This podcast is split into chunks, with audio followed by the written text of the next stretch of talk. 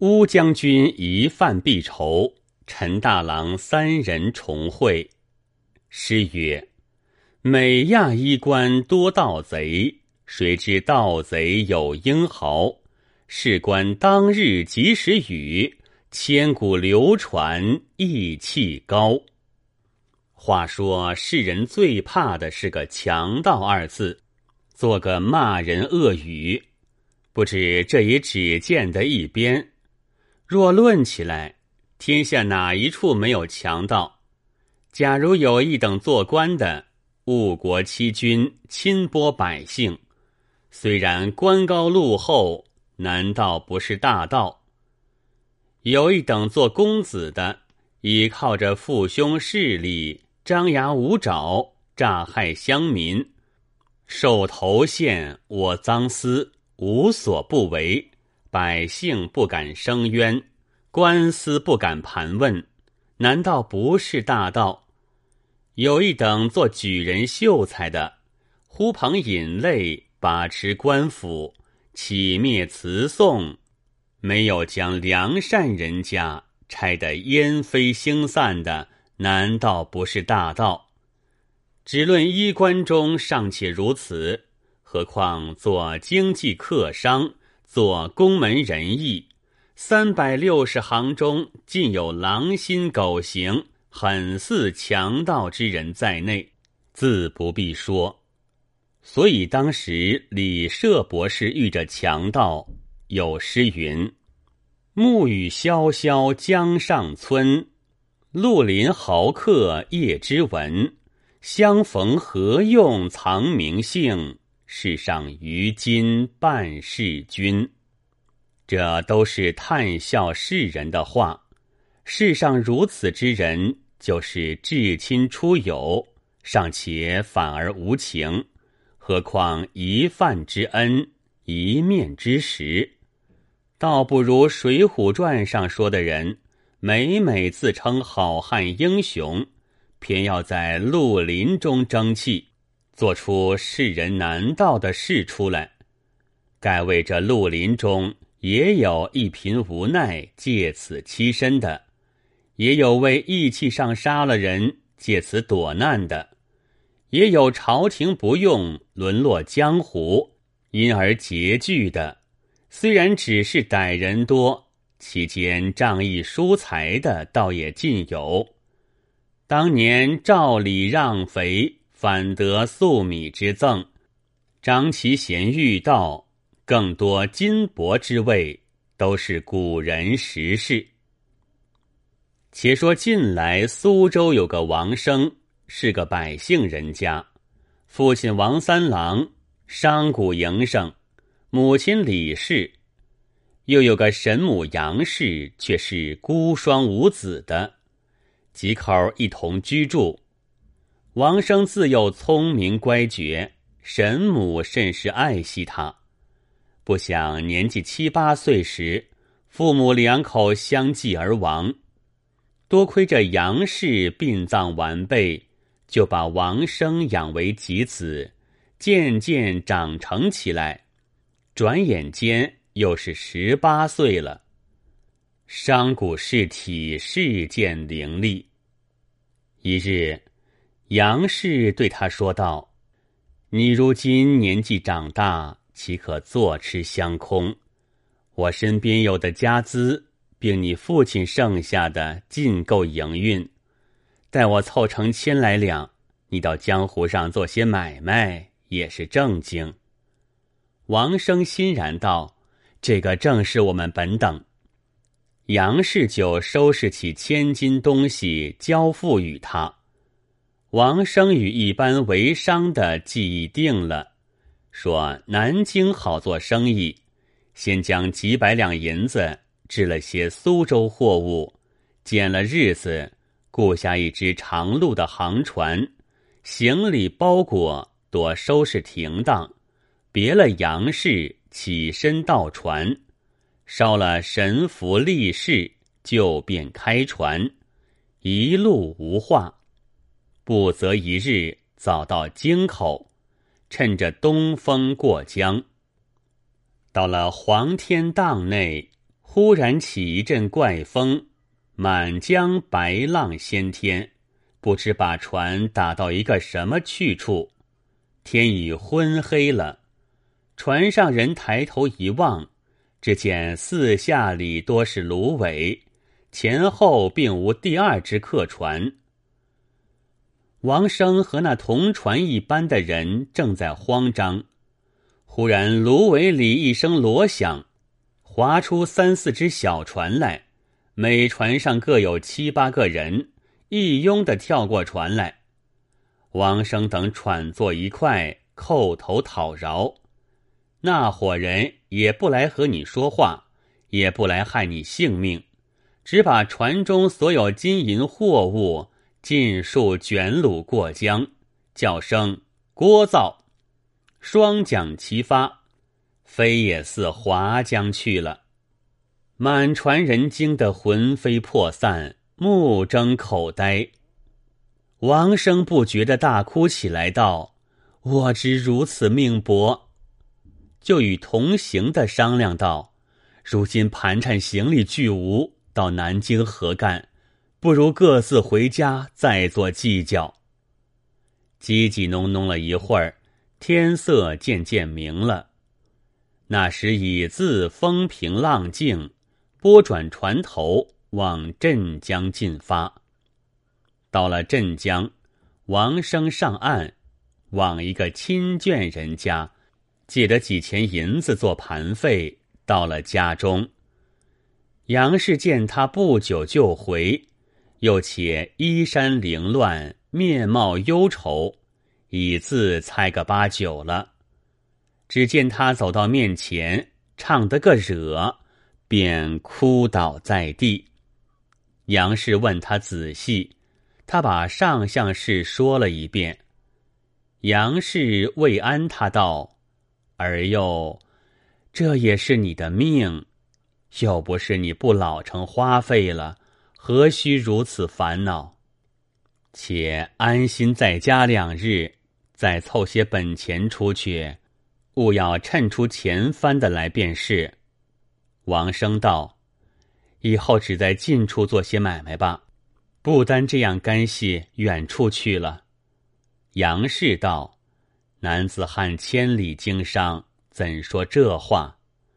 住在家一月有余。”又与人商量道：“扬州布好卖，松江置买了布到扬州。”就带些银子跳了米豆回来，甚是有利。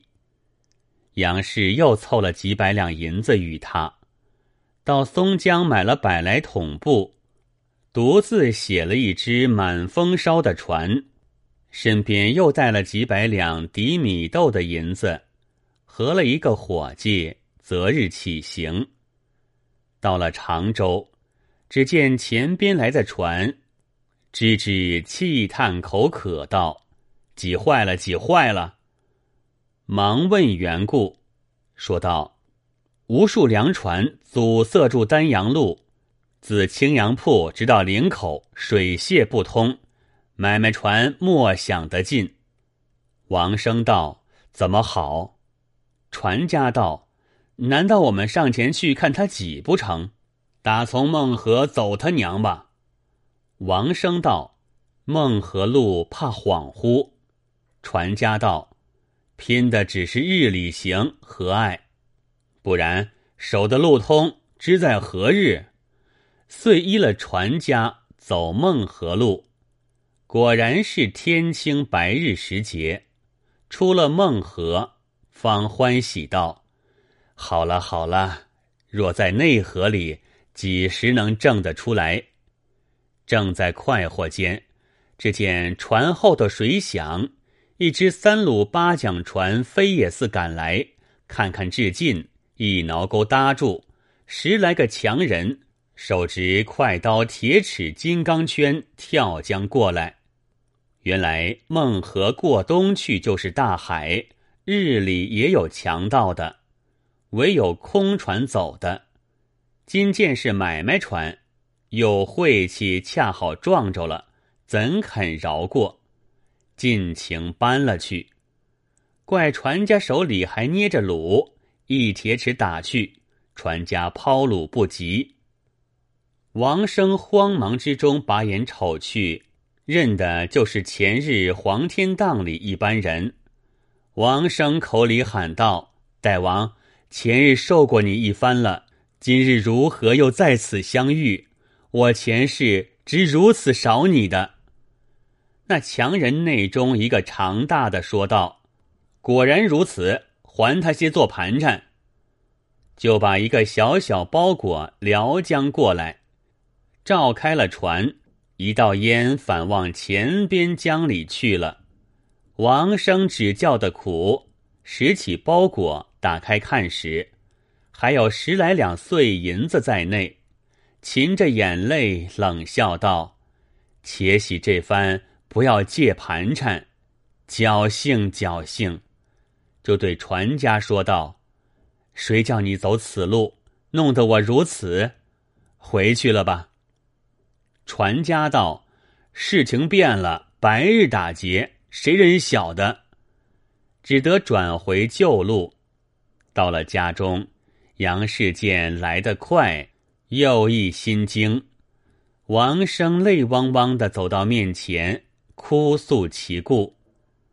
难得杨氏是个大贤之人，有言理识人，自道侄儿必有发迹之日，并无半点埋怨，只是安慰他，叫他守命，再做道理。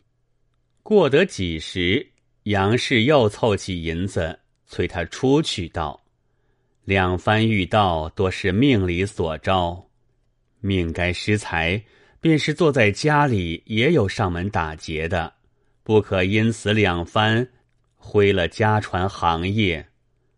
王生只是害怕。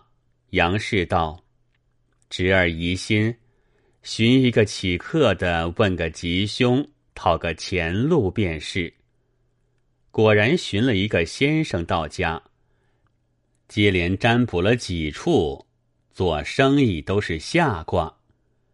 唯有南京是个上上卦，又道不消到的南京，但往南京一路上去，自然财摇旺相。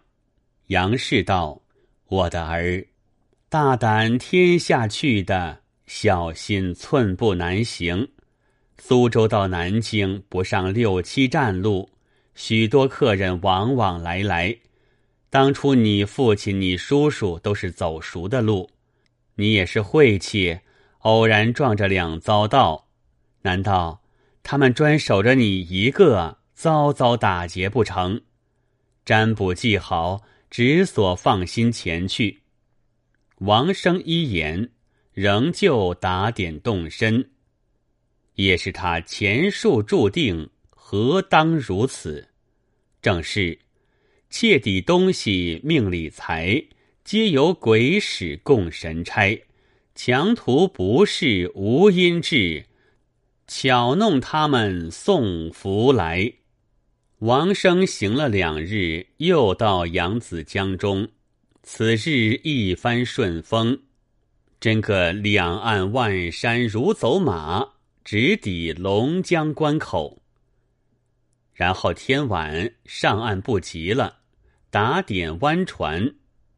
他们是精蛋的鸟，傍着一只巡哨号船边拴好了船，自道万分无事，安心歇宿。到得三更，只听一声锣响，火把齐鸣。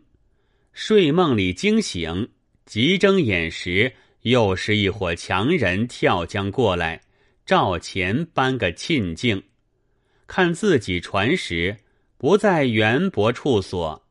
已移在大江阔处来了。火中仔细看他们强掳，认的就是前两番之人。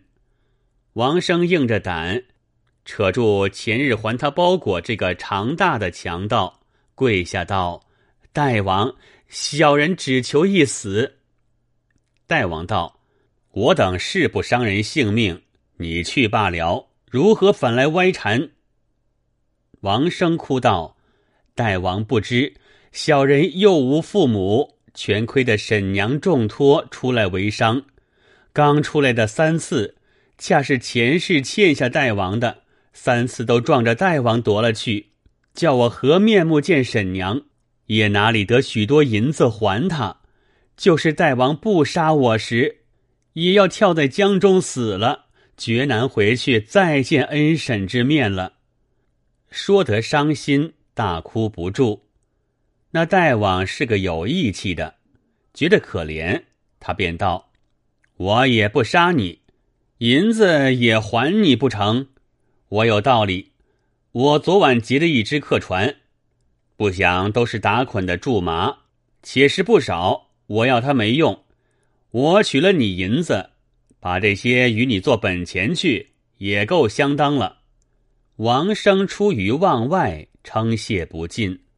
那伙人便把苎麻乱抛过船来，王生与船家慌忙并叠，不及细看，约莫有二三百捆之数。强盗抛完了苎麻，已自胡哨一声，转船去了。船家认着江中小港门，依旧把船移进宿了。后天大明，王生道。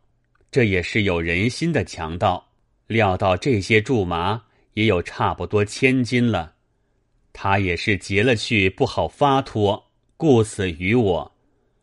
我如今就这样发行去卖，有人认出，反为不美，不如且再回家，打过了捆，改了样式，再去别处货卖吧。仍旧把船开江，下水船快。不多时，到了京口闸，一路到家，见过婶婶，又把上相事一一说了。杨氏道：“虽没了银子，换了若多苎麻来，也不为大亏。”便打开一捆来看，只见一层一层解到里边，捆心中一块硬的，缠束甚紧，细细解开。乃是几层棉纸包着成锭的白金，随开第二捆，捆捆皆同，一船苎麻共有五千两有余。乃是酒罐大商客将行防盗，假意或苎麻暗藏在捆内，瞒人眼目的，谁知被强盗不问好歹劫来，今日却负了王生。那时。杨氏与王生叫声惭愧，虽然受了两三番惊恐，却平白的得此横财，比本钱加倍了，不生之喜。自此以后出去营运，遭遭顺利，不上数年，遂成大富之家。这个虽是王生之福，却是难得这大王一点慈心。可见强盗中未尝没有好人。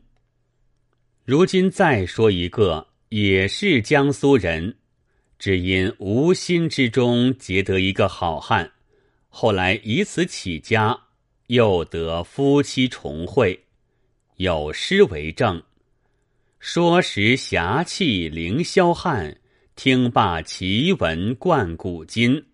若得世人皆仗义。”贪权自可表清心。却说景泰年间，苏州府吴江县有个商民，父姓欧阳，妈妈是本府崇明县曾氏，生下一女一儿。儿年十六岁，未婚。那女儿二十岁了，虽是小户人家，倒也生得有些姿色。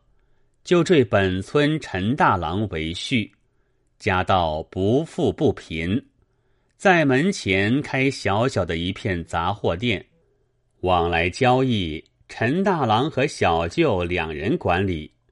他们翁婿夫妻郎舅之间，你敬我爱，做生意过日。忽遇寒冬天到，陈大郎往苏州置些货物。